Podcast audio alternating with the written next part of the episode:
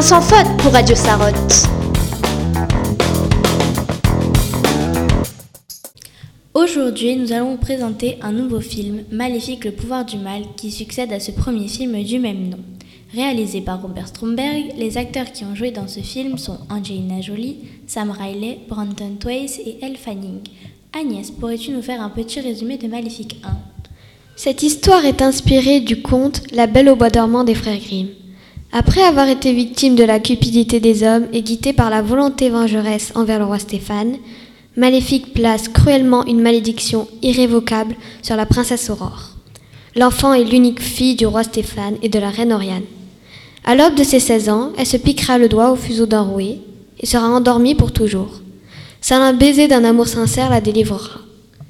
Lilia, pourrais-tu nous parler de Maléfique 2 Aurore règne désormais sur le royaume de la Lande et demandée en mariage par le prince Philippe.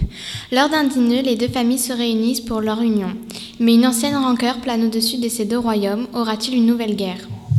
Pour nous raconter les anecdotes et faire une critique de ce film, nous donnons la parole à Léa. Dès 2015, une suite a été annoncée, mais elle ne sortira qu'en 2019 car Angelina Jolie a eu d'autres projets et de grosses turbulences dans sa vie personnelle. Tous les acteurs et actrices de Maléfique ont été choisis en fonction de leur ressemblance au personnage Disney. Un film familial à absolument regarder, ce film a fait l'unanimité auprès de tous nos collègues. Tous les points positifs sont le scénario, qui est vraiment fantastique, les effets spéciaux sont vraiment sans égal. Les seuls points négatifs sont les faux raccords. Nous vous conseillons d'aller le voir.